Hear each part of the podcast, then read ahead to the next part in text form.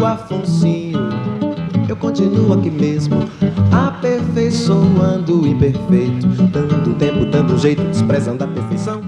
Olá a todos e a todas, bem-vindos aí à segunda parte do nosso grande papo com o nosso companheiro Vanderlei, é, representante palestrino da luta antifascista que também chegou ao futebol brasileiro, uma luta e pautas mais do que necessárias.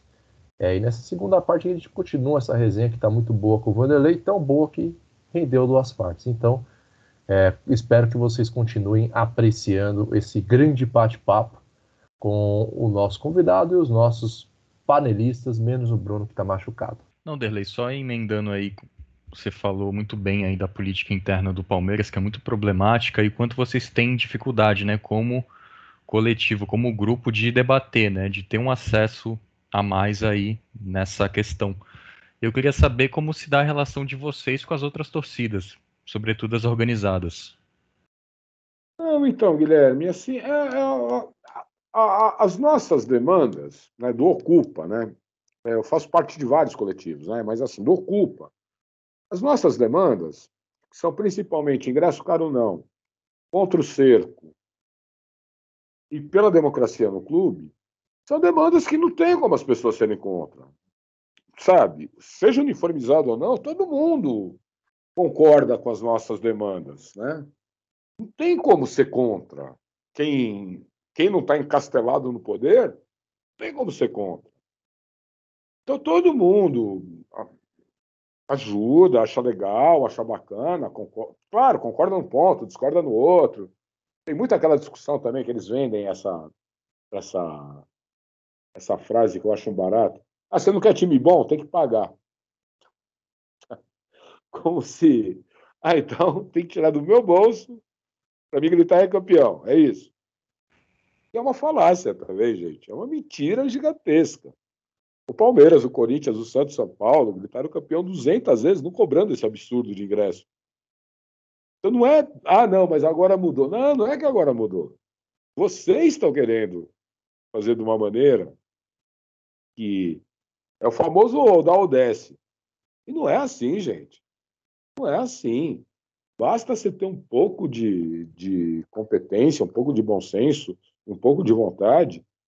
Você tem um, uma avenida para caminhar e para arrumar receita. Basta, o, o Corinthians com o Ronaldo deu um baile. Deu um baile com o Ronaldo, o fenômeno. Mostrando que quando quer, quando consegue. Agora, precisa querer, precisa tentar, precisa ir atrás. Às vezes a preguiça também fala mais alto, né? Não, eu perguntei essa questão da relação com as outras torcidas porque eu lembro que eu entrevistei entrevistei outro coletivo do Palmeiras, né, o Palmeiras Livre. Não sei se você conhece, acho que é. sim. É, e eles têm muita dificuldade de levar a pauta deles para o estádio, para o próprio estádio, porque eles tocam em temas mais sensíveis, entre aspas, assim, vamos colocar assim, que é a homofobia, que é o machismo dentro do futebol. E a gente sabe que o futebol é um ambiente muito machista. tóxico para isso, né? É machista pra caramba.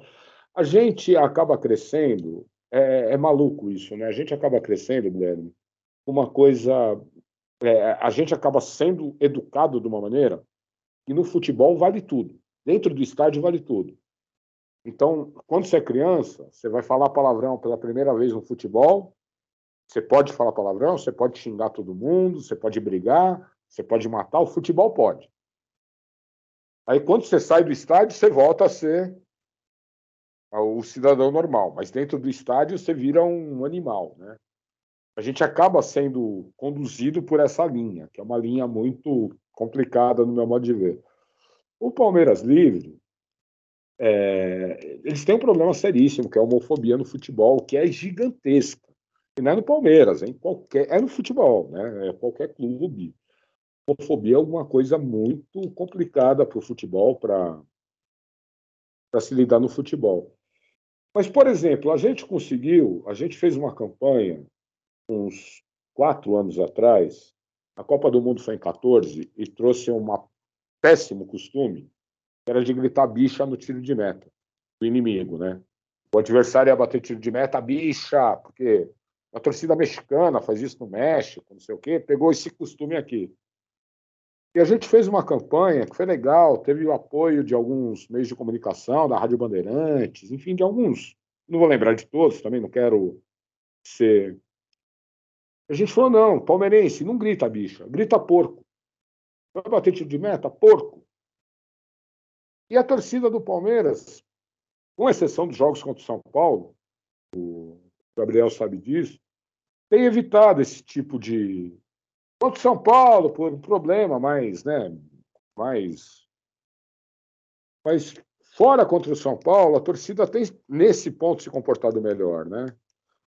Agora, o. Então, assim, a gente. A gente, inclusive, a gente todos os coletivos, né? porque assim, coletivo é uma coisa, torcida organizada é outra. Né? Os coletivos, tem uns que são mais próximos de torcida organizada, porque tem gente tanto na organizada quanto no coletivo, enfim. A gente procura, de uma maneira possível, abrir espaço para esse tipo de discussão, esse tipo de coisa. A gente fez um ato muito legal na quadra da TUP, no dia 19 de novembro, véspera de, do Dia da Consciência Negra, que foi chamado de Palmeiras Faremos Palmares. E teve a presença, inclusive, da Adriana, que é a porta-bandeira a, a porta oficial da Mancha Verde, negra, de Carapicuíba e palmeirense. Ela falou: Meu, eu sou discriminada por tudo. Ela que tomou o 9 agora esse ano, o 9.9, mas ela foi sensacional. Deve estar no YouTube, se vocês quiserem dar uma olhada, deve ter isso aí no YouTube. A apresentação do Alessandro Buzo foi muito legal e o Palmeiras Livre estava lá, o Marcelo, presidente da TUP, recebeu super bem, a galera da TUP recebeu bem, mas é um tema delicado. Eu acho que a luta deles é mais difícil, é mais, mais complicada, né? Vai todas as lutas é passo de tartaruga. É, a gente não consegue avançar, seja institucionalmente, seja na rua, seja na, na, na cabeça do torcedor, são passos lentos. A gente tem que ter isso claro e a gente tem que saber dialogar com essas pessoas e as pessoas entenderem, né? É uma série de coisas, vai, eu acho que são, são passos que a gente tem que ir dando aos poucos e e, claro, a luta deles eu sei que é muito maior, a gente se coloca à disposição várias vezes de tentar colaborar com, a luta deles, que a gente acha justa, quero deixar claro, a gente acha que a luta deles é justa. O Palmeiras é de todos, o Palmeiras é de todos, seja quem for, questão religiosa, sexual, é, homoafetiva, o Palmeiras é de todos. O Palmeiras, todo mundo tem o direito de ser palmeirense, todo mundo tem o direito de torcer para o seu clube, torcer em paz, torcer. Mas é, é complicado, a gente sabe que é complicado. É, a gente está falando de um Brasil em que, desde o do golpe em cima da Dilma, o que tem imperado aqui, como palavra de ordem, um sentimento de ordem, é raiva, ódio, é, insegurança e justiça. Então, as ações da sociedade como um todo, elas, elas têm sido pautadas ou têm refletido esse tipo de sentimento. Se não tivesse, acho que a gente não teria esse país não teria elegido é, é, um, um, fascista que conseguiu ir para o exército e ser mais inútil do que o próprio exército em si. É, então, acho que isso já reflete bastante um pouco do que é a sociedade e ajuda a entender por que a luta dos coletivos, ela, ela às vezes ela se dá de maneira tão, tão lenta, tão gradual como você tem colocado é, aqui na nossa conversa até agora. Mas ano passado teve um evento que, para mim, assim, foi a primeira vez que eu vi é, é, uma força realmente significativa desses coletivos e uma força ainda necessária é, que torcidas organizadas é, precisam mostrar cada vez mais dentro do futebol brasileiro. Foi aquela manifestação que teve na Avenida Paulista. Dia 14, de junho, dia 14 de junho na Avenida Paulista. Foi, foi um negócio assim que eu, sinceramente, achei, achei espetacular, achei do caralho. Achei Não, muito bom.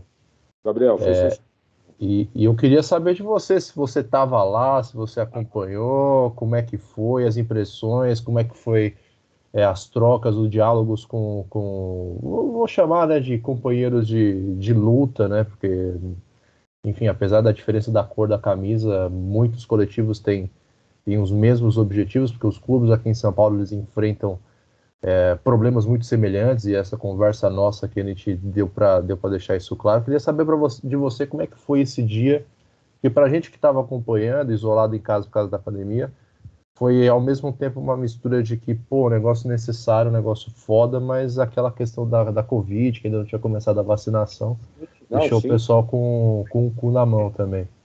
Não, foi complicado, Gabriel, foi, foi complicado. É que assim, o, é, é, tem todo um, um, um, histórico. Tem todo um histórico que eu.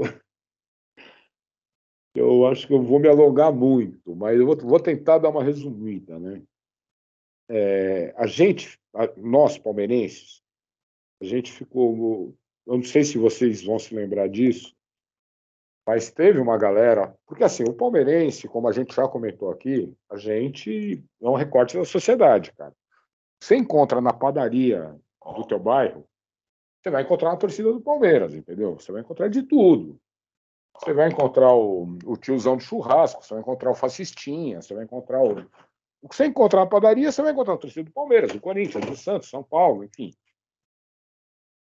E teve um ato pró-Bolsonaro que pintou uma galera com a camisa do Palmeiras uma galerinha que é, eu conheço particularmente, não sei o quê, que eu até acho, eu até acho, vou ser sincero para vocês, vocês podem discordar, mas que eles têm o direito de apoiar que eles bem entenderem. Eu acho que isso é democrático. Os caras querem apoiar, ué, problema deles. Não, não envolvendo. Eles têm o direito de apoiar. Se eles acham que o cara é bom, vamos nós disputar. Eu sei o que eu estou falando. Eu não sei se eles sabem, né? Mas enfim. E o, a Anatorg é que estava. A Anatorg é a Associação Nacional das Torcidas Organizadas. O presidente é o Minduim. O Minduim, que é da, da Pavilhão 9, se não me engano, é corintiano, gente boa. E ele estava chamando um ato para o 30 de maio, na Paulista, a Anatorg. Mas a ideia da Anatorg sempre foi, a gente até fez reunião com eles lá, a ideia da Anatorg sempre. A Anatorg tinha na cabeça dela uma coisa que era meio clara, que nós, como coletivos de futebol, como torcedores de futebol, a gente é uma linha de apoio aos movimentos populares. Essa tarefa é dos sindicatos, é do, das centrais sindicais, é do, do, da central de movimentos populares, é da UNE, é da UBS, não é nossa. A gente não tem braço para isso. A gente não tem estrutura para para segurar uma algo desse tamanho, né? Mas teve esse ato do dia 30 e, e a gente, no 30 de maio, foi um ato que eu não sei se vocês vão se lembrar, que terminou com uma grande confusão, Primeiro me passa, do lado do Trianon, uma mulher com taco de beisebol. Escoltada pelo PM, eu lembro disso. E do é, uma... e, 10 minutos, me vem um, dois tiozinhos vestidos de milico do lado de cá. Aí uhum. alguém no milico, aí virou. Virou aquela parafernália. E no dia 14, aí a gente acabou indo num. A gente foi os coletivos do Palmeiras a gente foi nos 150, mais ou menos. Foi legal, foi bom, mas é, tinha alguns problemas da organização, porque assim, teve, teve um pessoal mais ligado à torcida organizada do Corinthians, que eles estavam no processo eleitoral. Eles estavam disputando as eleições municipais. Então, era, era um coletivo novo, que a gente não viu nunca mais, chamado Somos Democracia, que eram candidatos ao, ao, à vereança né, aqui em São Paulo, com o Danilo Pássaro, Osasco, que foi eleito vereador, Tabuão, enfim, grande São Paulo. E eu cheguei a conversar com o Pássaro por telefone, antes desse ato do dia 14, avisando que a gente não queria nenhum tipo de confusão, que não era esse o objetivo, o objetivo era outro. E ele me tratou muito bem por telefone, não sei o quê. Lá eu não consegui falar com ele no dia. Mas o, o Somos Democracia, passadas as eleições, é, além deles, como era mais ligado à torcida uniformizada, que a gente sabe que tem uma, uma cobrança diferente. Querendo ou não, para a torcida uniformizada, ah, você vai andar com os porcos? Ah, você vai andar com os gambá? Ah, você vai andar com os biba? Torcida uniformizada é um. Eles são primeiro torcida uniformizada, depois qualquer outra coisa. Então, era mais complicado. E passadas as eleições, eles sumiram. Tanto que a gente sempre teve contato com a democracia corintiana, temos até hoje um ótimo relacionamento com o Geraldinho, Leandro Bergamin, enfim, todo mundo lá. Hoje estávamos juntos, em várias ocasiões. A gente não tem problema nenhum. Mas com esse coletivo, e, e aí gerou algumas tensões, vamos dizer assim. Né? Mas, enfim, era passada a eleição, passou a eleição, a gente não viu mais. Né? Então, eles não seguiram na luta, pelo menos do lado que a gente está sempre com os outros coletivos. Né? Não sei se é uma mudança de estratégia, se foi por causa da eleição, enfim. Eu não posso responder né, como que eles avaliaram esse tipo de, mas criou uma certa tensão, porque eh, chegou até a sair no UOL, né, algumas. Não chegou a ter a, algum embate ao pé da letra, mas chegou perto, né? Mas com aqui, eles. Aqui, aqui dá, impress, é, dá impressão ainda de, daquela mudança lenta e gradual, né?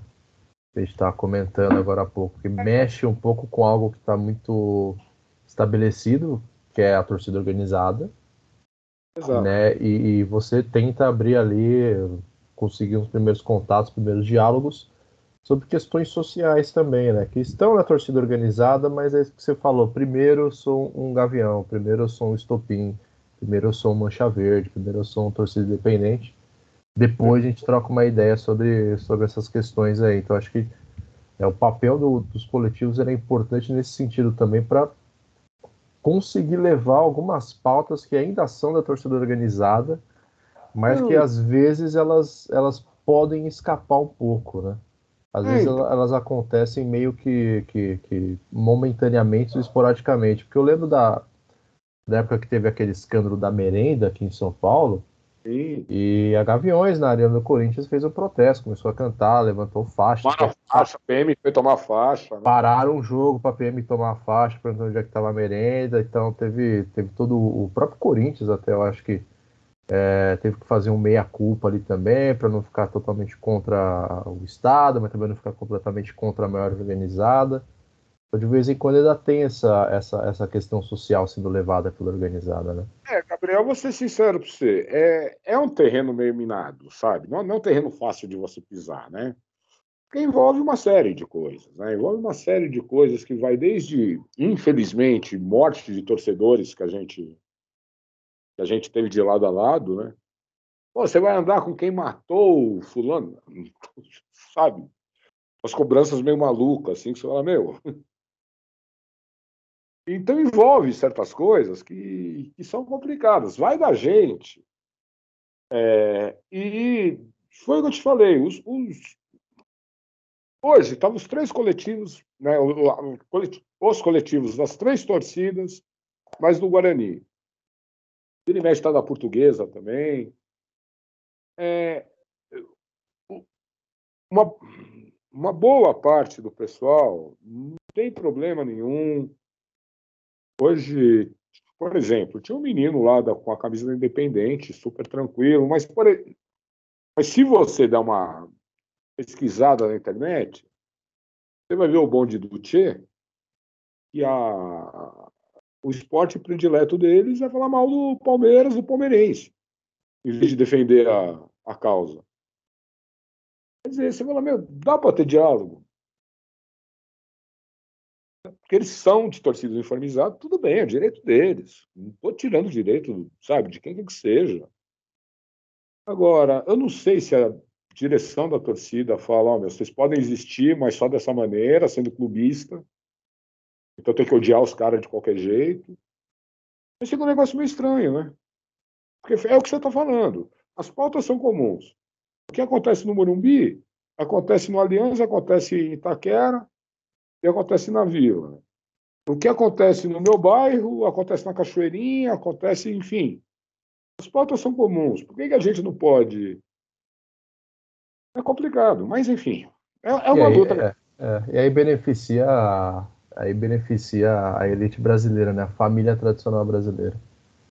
Essa, essa quebra assim, de união, essa falta de diálogo beneficia aqueles que sempre se beneficiaram na história desse país menos Guilherme Pontes, o último dos Santistas românticos. fazer uma pequena, uma pequena, uma pequena. Pode fazer. Sobre o que você está falando, como até em torcida uniformizada tem, tem coisas muito interessantes. Quando mataram o Moacir, é, no velório, a gente, o velório foi no cemitério de Perus, lá do Jaraguá, Cemitério de Perus não, né? Que aí a gente vai lembrar da Ossada, não é o cemitério da Ossada. É Jaraguá, ali, que é um pouquinho antes, que é um cemitério particular. E tava eu, o Lucão e a Cida. A gente saiu para fumar um cigarro fora, veio um metaleiro. Veio um metaleiro. E como ele viu a gente, nós três de cara, metaleiro, para quem não sabe, é ex-presidente da Gaviões da Fiel. Ele falou: não, vem aqui com todo o meu respeito, é, dar o meu adeus para o Moacir, que foi uma pessoa e tive problema, tive não sei o quê, blá, mas sempre foi um homem de caráter, sempre foi um cara que nunca. E a gente saiu de lado para fumar um cigarro, sobrou para nós. A gente autorizar o metaleiro a entrar, pô. Mas que nada, ele entrou, ele foi super, sabe?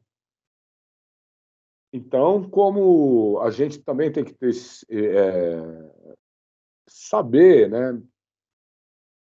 é, separar esse tipo de, né, de situações. Claro que no calor do jogo, às vezes na emoção do jogo, todo mundo aqui é torcedor, todo mundo aqui xinga o adversário uma hora, todo mundo xinga o juiz, mas a gente tem que ter a cabeça no lugar também, principalmente nos momentos como nós estamos vivendo hoje em dia, que o Gabriel colocou bem, de ódio, de intolerância, de, de perseguição. A gente tem que tomar muito cuidado com tudo isso. Não é fácil para a gente que milita com o futebol, porque a gente ouve muita. Tem muita pressão em cima da gente, esse tipo de coisa. E, ah, vocês andam com os caras, como se parece que. Ué, e se andasse? Como se ninguém tivesse parente corintiano, santista, como se ninguém tivesse nada disso, né? Como se ninguém tivesse amigo, ninguém trabalhasse com ninguém, na faculdade ninguém estudasse com ninguém, né? Parece que é todo mundo. Mas enfim. Não, Iderley, só para a gente já ir encaminhando para o fim, né? Já estamos aí em duas horas e pouca. Eu queria saber de você um pouquinho da estrutura, né, do Ocupa, é, como vocês se organizam. Eu lembro que você falou bem no início da nossa conversa que, se eu não me engano, o, o coletivo Democracia Corintiana estava com sede e tal. Eu, eu lembro que eu fiz a entrevista com Falseta, o Walter Falseta, que foi um dos primeiros presidentes e tal do, do coletivo, só que ele não está mais lá hoje. Ele falou que o, eles organizavam, se eu não me engano, no. Era um centro cultural que eles organizavam eventos e tal. Eu queria saber de vocês se vocês organizam eventos culturais, se vocês têm sede, como funciona aí a estrutura de vocês mesmo. É, basicamente, basicamente a gente tem um bar que a gente frequenta, que é o Sol e Sombra, é um bar com uma viés latino-americana, música latino-americana, ou cerveja produção própria. É, fica ali no Bexiga, na rua Santa Madalena 250. Saiu naquela lista do deputado lá, lugares de Lembra daquela listinha? Saiu só A lista de fascistas e antifascistas que foi divulgada aqui em São Paulo, é, né? O cara pegou o dado de um monte de gente. Isso. E lá eu convido todos vocês, que são muito bem recebidos, a, a ir um dia conhecer o Sol e Sombra. Ah, vamos lá, já é. passou da hora do pessoal do, do Redação Resenha, do Resenha Histórica, entrar em alguma lista de pessoas não gratas. E lá, e lá é, Lá é muito legal, tem, tem essa viés latino-americana, é, não tem clubismo. Claro, a, é uma casa palmeirense, mas não tem clubismo, não tem é, é muito, muito tranquilo. Rua Santa Madalena 250. Convido quem puder ir lá conhecer. Vai se divertir, vai dançar uma rúmbia, vai dançar uma salsa, vai tomar uma cerveja. Tem o Nacho, que é quem faz os pratos latino-americanos para gente. E tem bandeiras de vários movimentos sociais da América Latina. É um local bacana para conhecer. Eu convido todo mundo lá que nós, Por Comunas, a gente faz o nosso nossa cozinha comunitária às quarta-feiras para entregar comida para quem está em situação de rua. Então, também, se quiserem colaborar uma quarta-feira, colar uma quarta-feira lá para ajudar ou a produzir ou a distribuir, também estão, convidados. E é, basicamente é estrutura, estrutura a gente não tem. Lá é a casa do companheiro Gama, que é a casa dele é em cima, o bar embaixo, é o espaço cultural em cima. Várias peças de viagens que ele fez por vários países do mundo e da América Latina, onde a gente já fez reunião. E eu tenho orgulho de ter fotos com Luiz Gonzaga Beluso, Miguel Nicoleles, e vereador Donato, Valério Arcari, enfim, uma série de. Fizemos agora, na quarta-feira, o lançamento do livro do Alessandro Buzo, que vocês devem conhecer, que é um produtor cultural da, da, da periferia da cidade aqui. Ele fez um livro sobre. É o 18 livro dele, né? E, enfim, então lá a gente tem o nosso espaço cultural, nosso espaço para a gente tomar os nossos gorozinhos também, que ninguém é de ferro, né, meu? O acolhimento acontece ali. É ali, é ali. ali. Você... A sociabilidade, né? Isso, vocês estão todos convidados. Só avisa. se forem beber, me avisa que eu vou junto. Não, vamos, já, já tava olhando aqui o Instagram deles lá, já passei pro pessoal aqui, eu falei, ó, der a cervejinha no final do mês, a gente vai lá, pô, a gente chama vocês. Contra do mês sempre. daí tem que é, organizar mesmo. É, pô, ninguém é de ferro mesmo, não. Você falou em taco, falou em cumba, eu já comecei a lembrar de outras comidinhas boas aí que tem pelo, não, pelo Nacho, continente. Nacho, o Nacho é bom, né? É, isso, daí, isso daí mexe comigo com o Gabriel demais. Boa, boa. O Gabriel também está em São Paulo? O, é, sim, é, eu, eu, os Gabriéis estão em São Paulo, Marina também, e o, o Gui é o único, é o único que. Eu é o até julho, né? Eu tô em São Paulo até julho. Verdade. Mas antes disso, dá tempo da gente marcar. Não, dá. Aí a gente já, já escala, a gente já traz o Guilherme para São Paulo esse dia. Sim, e vamos sim. fazer uma, uma breja lá, bater um papo sobre futebol também, sobre política. Por Fechou. sinal, deve estar no Instagram deles, é, se eu não me engano, é final de semana que vem. Que a, que a Comunica Sul, que é um coletivo da, da América do Sul, da democracia na América do Sul, eles vão fazer um baile, um baile entre aspas, lá, né? Para acompanhar a eleição da Colômbia e a gente tem a chance, depois de, de tirar a direita da Colômbia no final de semana que vem. Quem sabe vai ter uma boa festa lá. É uma grande oportunidade. É que, é que a questão política da Colômbia é muito, é muitas cidades grandes, né? Isso. São muito, são muito reacionários lá também. É muito parecido Não, com é... São Paulo esse ambiente político, muito, muito por causa da questão das Farc, né? Então eles exploram muito ah. o problema é, das, a questão das Farc para ganhar voto por lá. Chico, muita coisa. Lá, é parecido lá... demais nesse sentido. É... Mas, mas, fica o convite. E... Não, vamos, vamos. Não, vamos sim. Que isso, que isso. É questão de caráter, né? A pessoa te chama pra, pra comer uma comidinha boa, tomar uma cervejinha, sem contratinho da Ambev, e pô, a gente, a gente vai recusar dessa forma. Aí, aí não dá. Não, né? tem uma placa escrito oito vezes: não vendemos Heineken, não vendemos Heineken, não vendemos. É... Ô, Wander, deixa eu perguntar, né, agora. A gente, no começo da conversa, a gente jogou uma pergunta aqui pro final, né? Que até preciso resgatar aqui, porque de cabeça não lembro, ainda bem que eu anotei. É, cadê aqui na, na bendita cola? Cadê, cadê, cadê, cadê, cadê? É, aqui. É, sobre o Palmeiras, né? Outros clubes a gente traz outros coletivos de outros clubes aqui, a gente faz essa mesma pergunta para eles. Mas o Palmeiras de 2022, esse Palmeiras multicampeão, do professor, do Mister Abel Ferreira, do torcedor que está completamente em êxtase com os acontecimentos recentes da história do clube.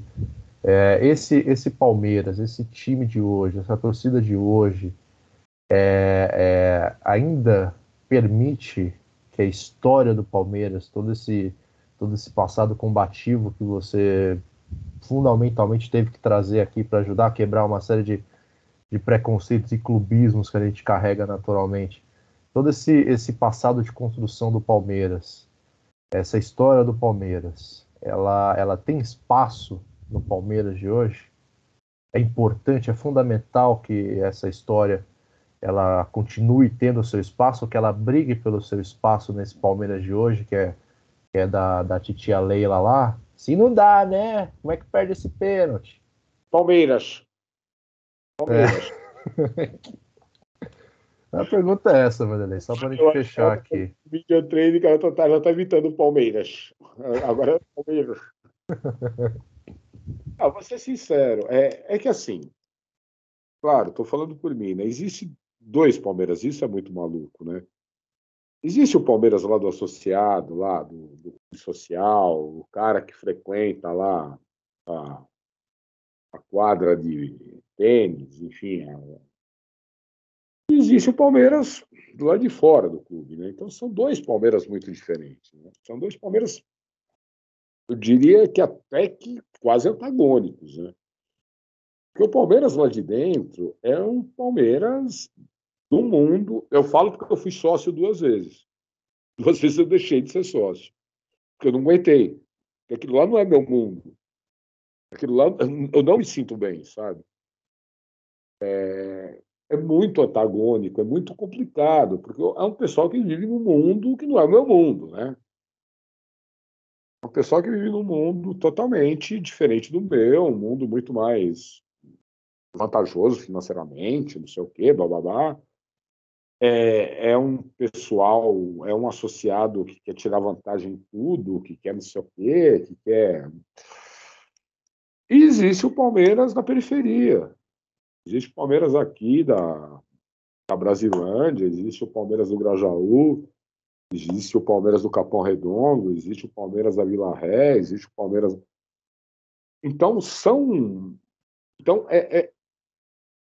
são muito diferentes, né? Só que o Palmeiras é o que é o Palmeiras, e eu quero que o, que o Gabriel também entenda isso, não, não levando pelo lado de. não é. Mas o Palmeiras só conseguiu virar em cima do São Paulo por causa do palmeirense lá de Itaquera, do palmeirense aqui da Brasilândia, do palmeirense lá de Perus, do palmeirense lá do Grajaú. Não foi por causa do palmeirense do setor oeste que vai na sauna. Palmeiras virou no grito aquele jogo, aquele título que estava perdido.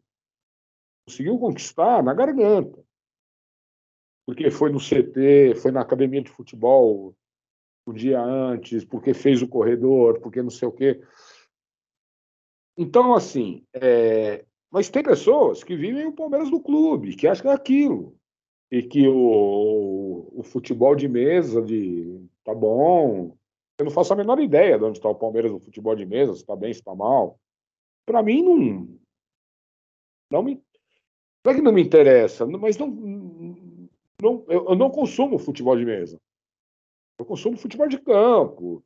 Posso consumir um basquete, um futebol de salão, um futebol de. um vôlei, um, um esporte que eu me esteja. Outros esportes, para mim, não estou falando que não é importante, mas para mim não, não, me desperta o mesmo interesse, né? Mas tem esse pessoal que vive isso, né? Então vive, são mundos diferentes. Então, é, o, eu estava comentando com um amigo meu na sexta-feira o, o mandato da Leila.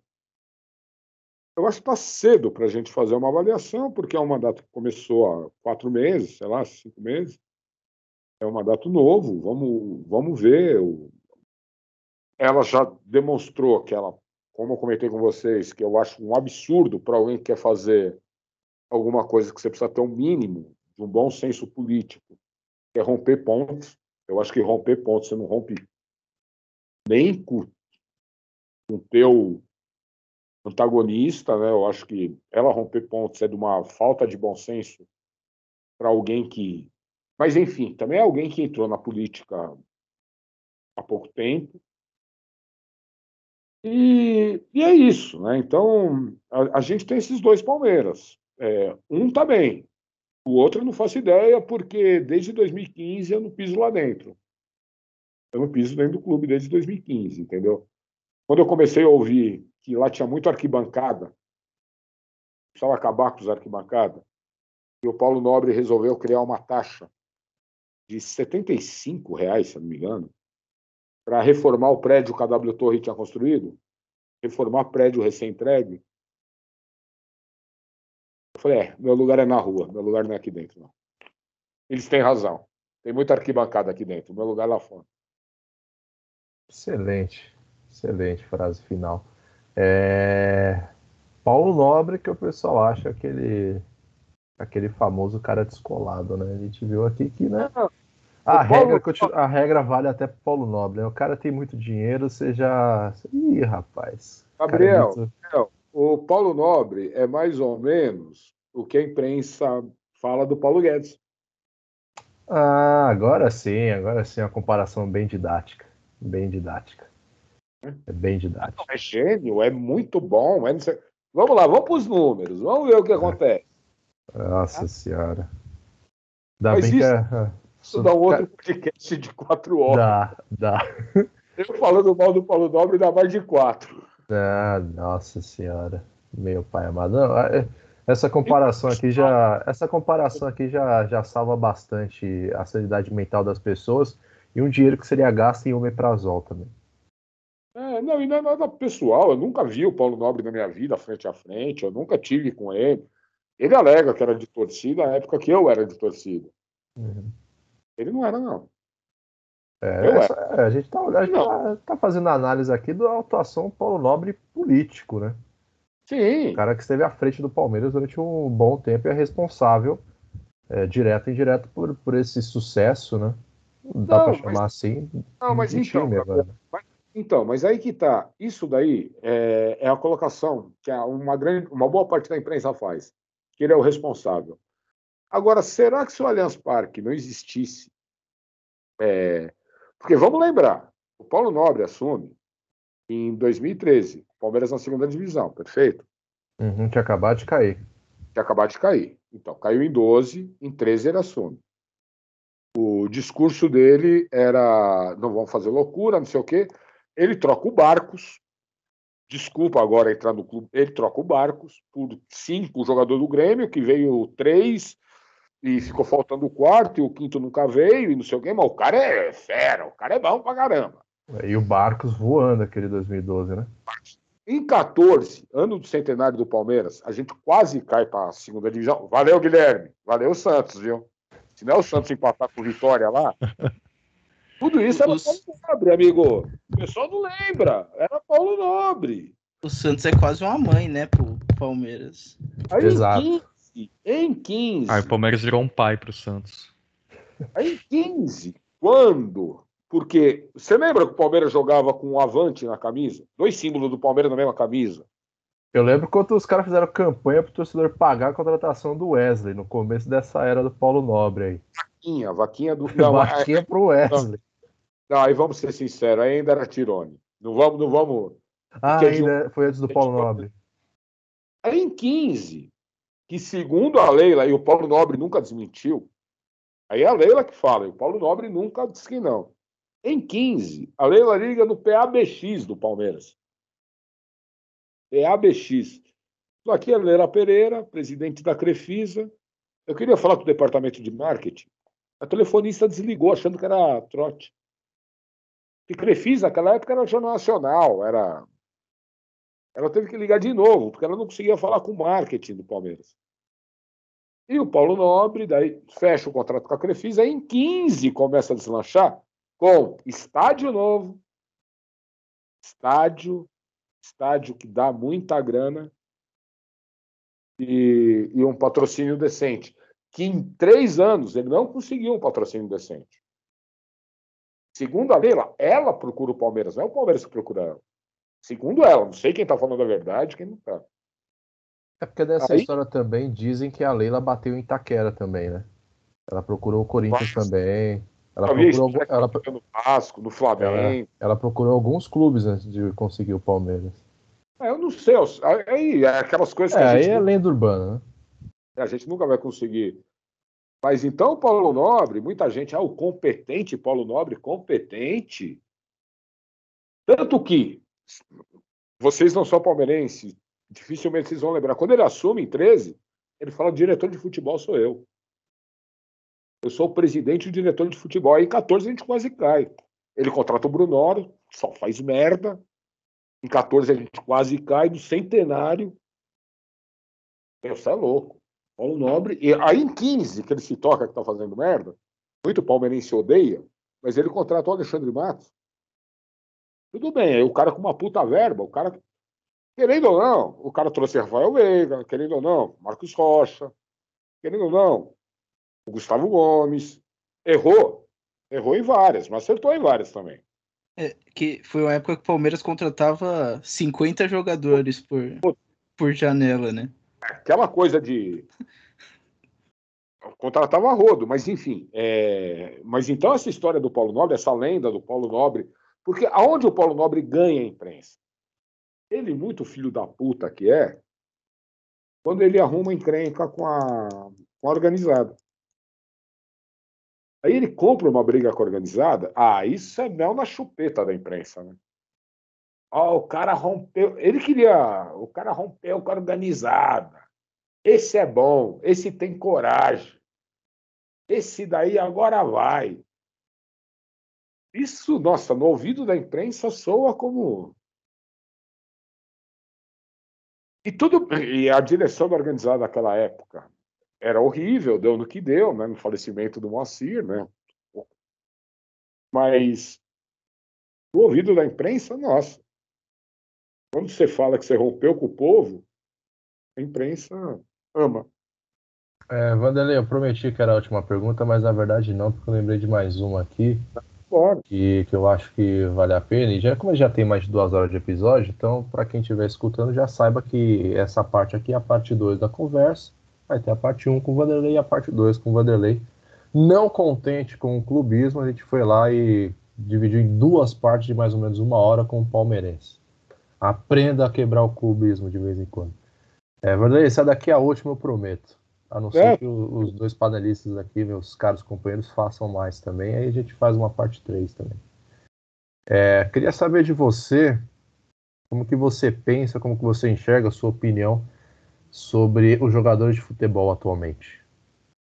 No caso do Palmeiras, que é o time que, que é o seu time, né? Você acompanha o Palmeiras, mas eu acho que a realidade, a percepção, é, ela, ela vale de modo geral para os 20 da Série A, né? Então eu queria saber como que você vê esses jogadores despolitizados, politizados ou que foram atingidos pelo, pelo espírito do, dos evangélicos. E aqui não é um termo pejorativo, não, né? Não, claro. Não, mas você vê, Gabriel, é que é muito maluco, né, meu? O, o cara sai 99% de uma vida super simples, humilde, né, meu? E ganha milhões e milhões da noite pro dia, tira a cabeça, coisa que não é, né? A gente, eu acabo entendendo essa porque é muito do extremo para o outro, né? Em, em pouco tempo, né? Jogadores de time grande. Mas a gente tem mais de 95% dos jogadores de futebol que ganham um salário mínimo no Brasil. E essa galera sempre é esquecida, sabe? Sempre é, é meio que. A gente lembra sempre do Dudu, do Renato Augusto, do Gabigol, Gabigol. Mas a Hulk. grande maioria tá lascada. E isso daí eu acho que os jogadores podiam fazer muito mais, entendeu? Por essa galera que vai chegar nos 35 anos, não vai ter uma aposentadoria, não vai ter o que fazer, e vai ter que se virar com 35 anos, sem estudo, porque não estudou, porque apostou tudo no futebol, apostou que ali ia conseguir tirar a família do, da, daquela situação horrível. Então, esses jogadores, eu acho que eles pecam muito nesse ponto, entendeu? De não tirar, é, de não, não instruírem essa galera que, que, que a grande maioria passa batido.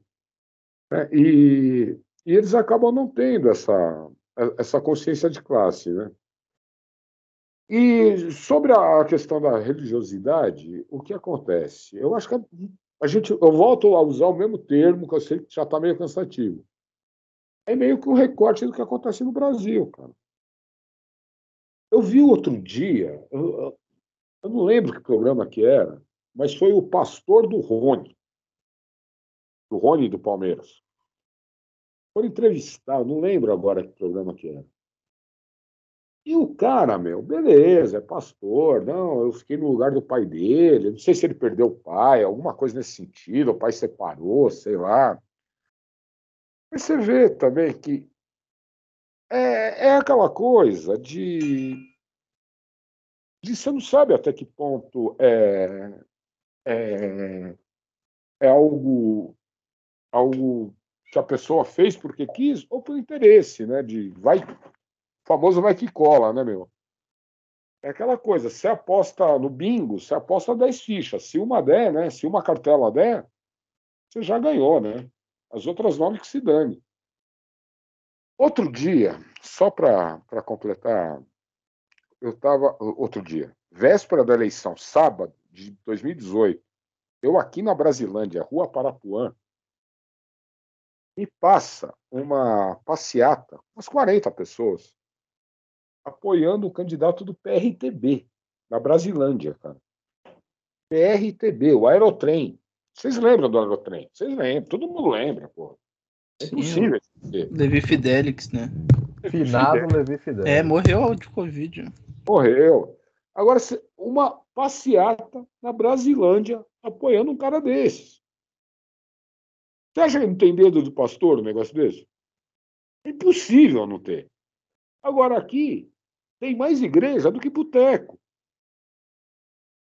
Aí, meu, fica difícil, porque o cara promete o reino do céu. Fala, meu, lá você vai ter a porra toda.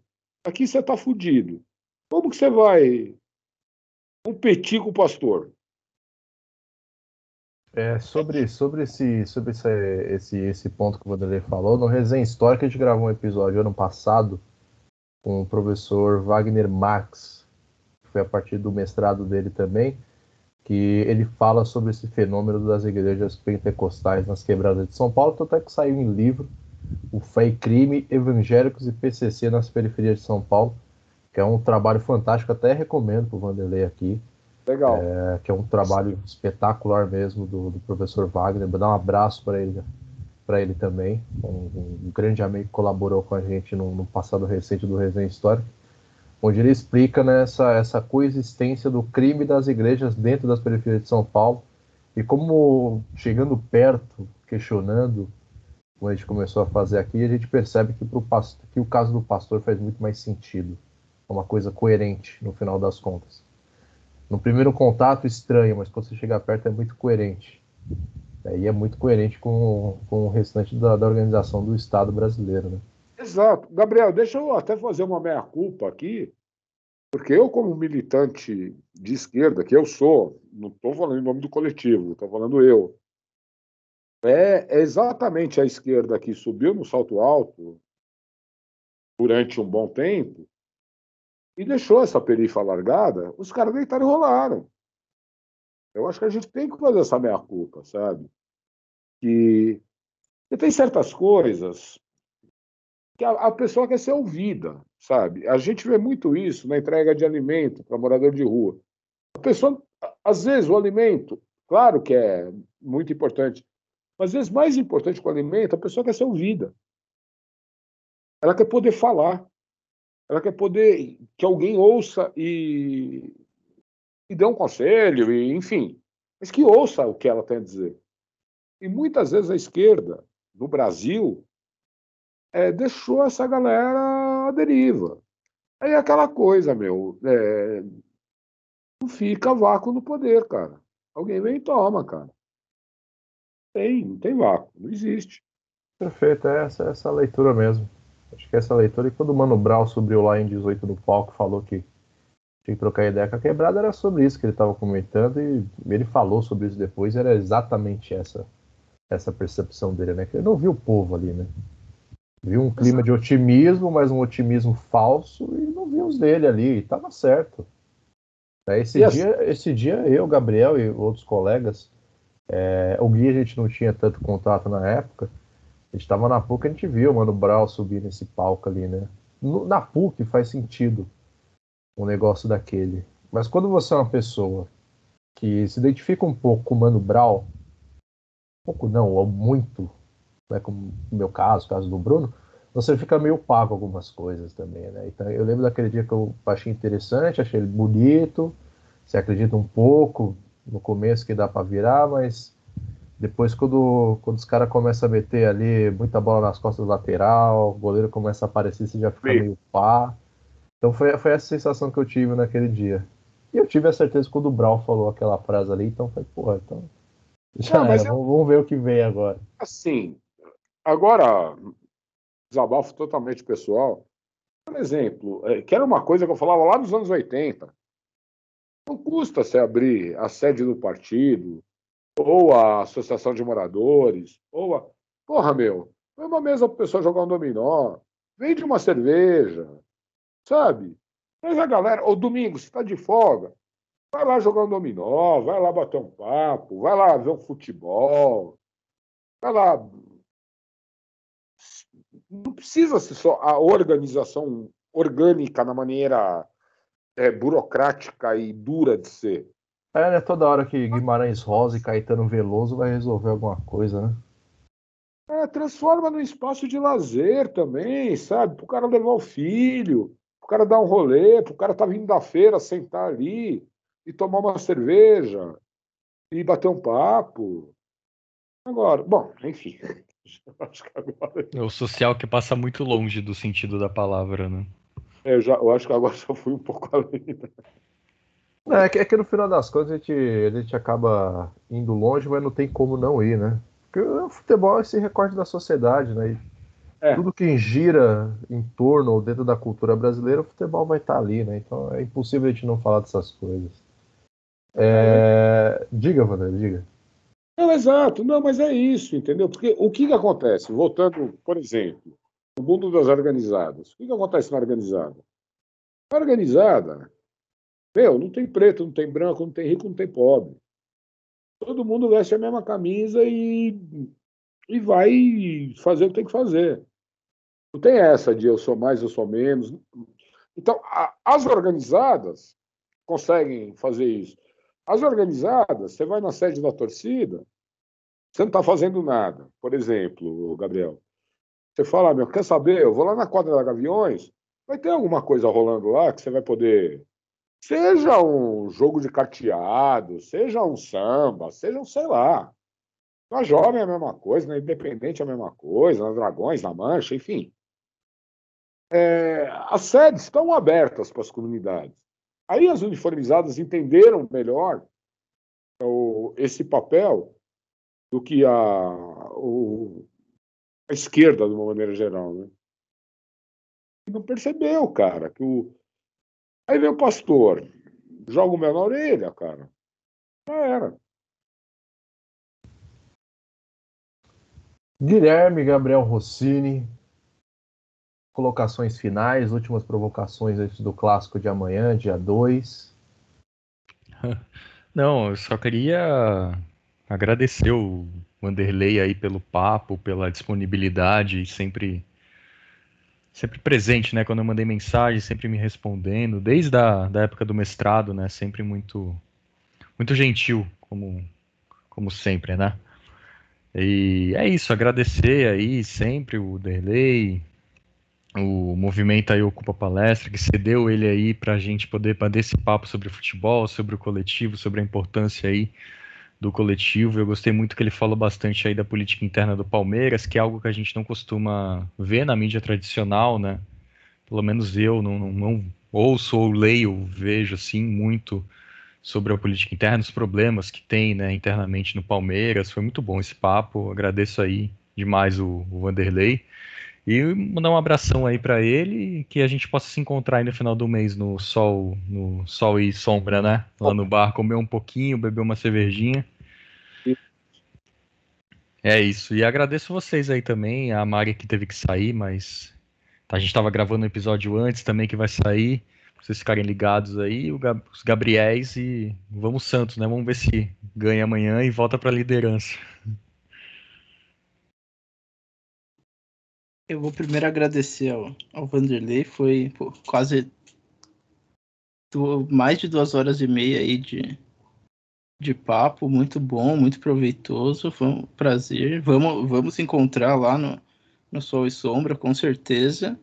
E eu não vou zoar não, porque vai que São Paulo perde, então prefiro esperar. Supersticioso demais o Gabriel. Também Cauteloso, sou... É. ficou é... com as linhas em bloco baixo, não, não subir as linhas de marcação. Mas é isso, então agradecer demais o Vanderlei aqui por esse, por esse papo. Né? Repetindo, vai estar dividido em duas partes, então esse, esse tchau final é o tchau final dessa nossa conversa com o Vanderlei. Foi super proveitoso, deu pra gente conversar sobre, sobre um monte de coisa, ao mesmo tempo deu para conversar sobre nada, Fica a impressão que a gente poderia continuar aqui falando por algumas horas sem nenhum tipo de problema. Talvez só com a garganta seca, mas aí a gente continua esse papo lá no Sol e Sombra, se Deus quiser. É, mandar um, um salve também para o pessoal do Por Comunas, para os outros coletivos antifascistas, tem cada vez mais mostrado a, a, sua importância dentro desse futebol brasileiro que, em alguns aspectos, respira é, sobre a condição de aparelhos. Mandar um abraço também para Marina, que teve que sair. Agradecer você, cara ouvinte, pela paciência de ter escutado essas duas partes da conversa aqui. Espero que você tenha aproveitado e curtido tanto quanto a gente. É, não vou apostar em nenhum vencedor do clássico. Vou me abster aqui, porque né, tenho outras preocupações com o Corinthians. E mandar um abraço também para os outros panelistas que compõem o Resenha Histórica em outros programas. O Bruno, que não pôde estar aqui hoje, que normalmente é ele que toca o barco aqui no prezado amigo Afonso, mas como eu comentei na primeira parte, ele sentiu a coxa e não pôde estar aqui hoje. Mandar um abraço também para o Gustavo Cerqueira, para o Felipe Vidal, para o Jonathan Ferreira, é, para o Luciano, né, que está na geladeira há dois anos, para o Ernesto, a voz consciência que sempre fortaleceu no estúdio. E não se esqueçam que o prezado amigo Afonso está disponível em todos os agregadores de podcast disponíveis no universo brasileiro. É, também no nosso outro selo do Resenha Histórica, que é o Resenha Express. Então, alguns conteúdos mais rápidos e resumidos que aparecem aqui podem aparecer lá também, então fiquem atentos. É, muito obrigado, até o próximo episódio e tamo junto. Tchau, tchau. É uma meta defendida pelo goleiro que joga na seleção. E eu não sou Pelé nem nada. Se muito for, eu sou um Tostão. Fazer um gol nessa partida não é fácil, meu irmão.